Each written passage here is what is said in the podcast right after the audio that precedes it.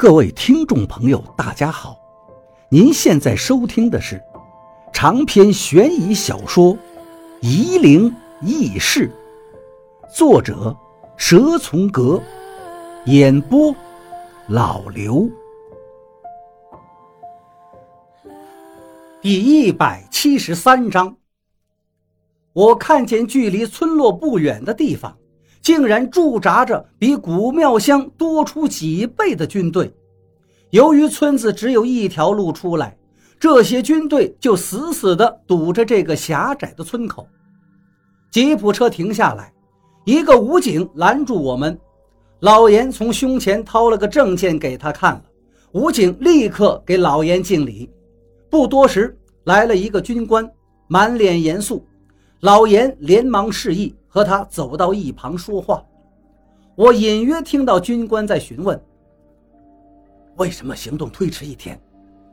我向最靠近村口的一户人家看去，看见那个土墙屋的门口站了几个人，一个妇女和两个孩子，他们满脸的木然看着军队的方向。我忽然察觉到了巨大的悲哀和恐惧，来自于这几个村民。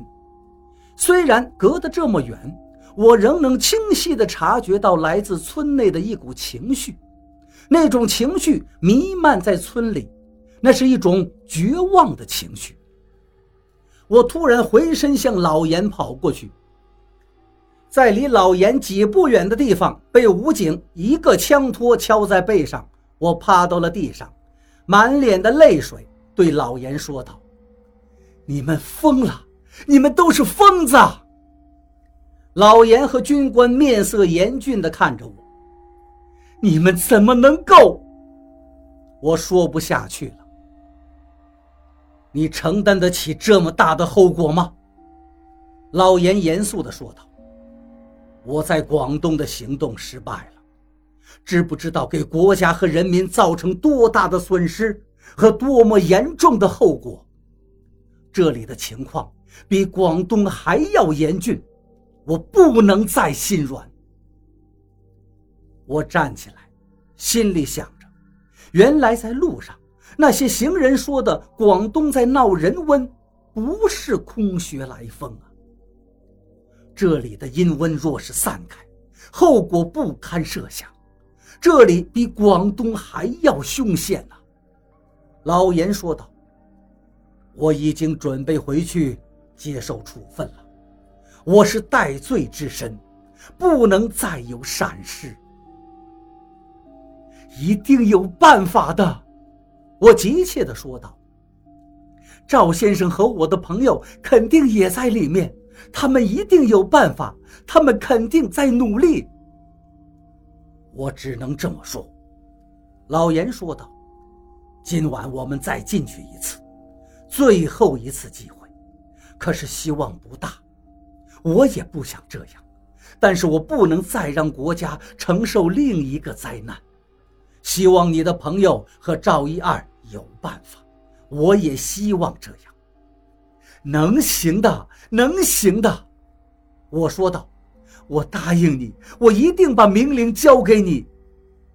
老严沉着脸慢慢说道：“好，我们天黑就进去。”我们现在就去不行吗？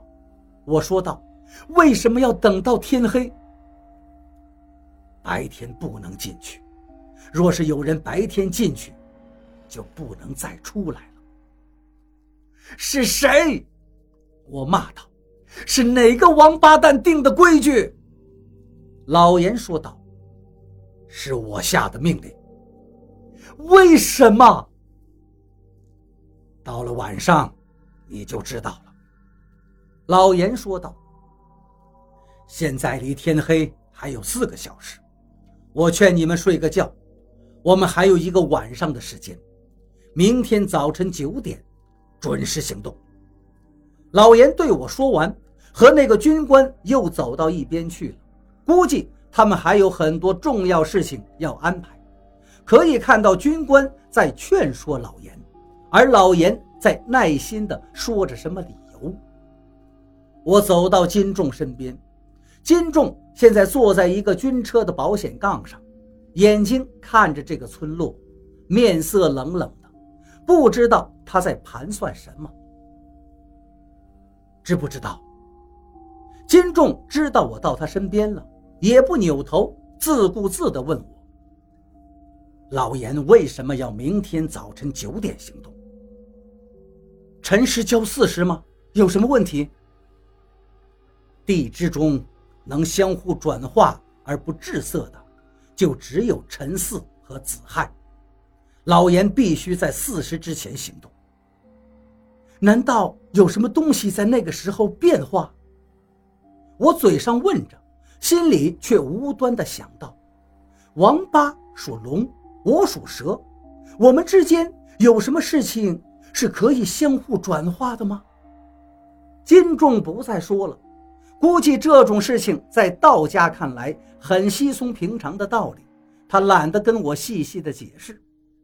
我继续想着。为什么辰巳会相互转化的玄妙？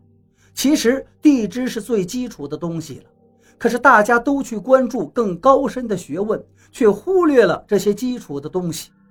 我忽然觉得，我和王八在学校里学到的热情实在是太幼稚了。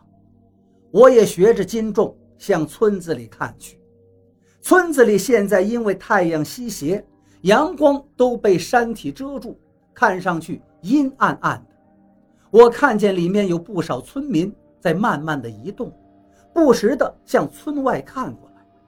隔了这么远，我都能感受到他们的悲哀。别看了，金仲说道：“你看得到什么吗？”他们没有魂。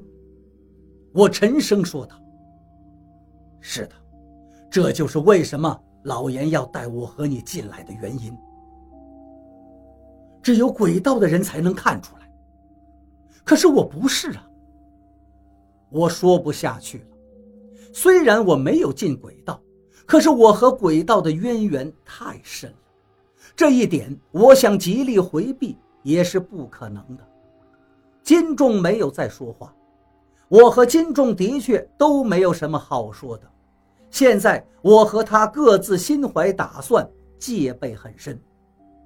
天要黑了，只余了一丝蒙蒙的光亮。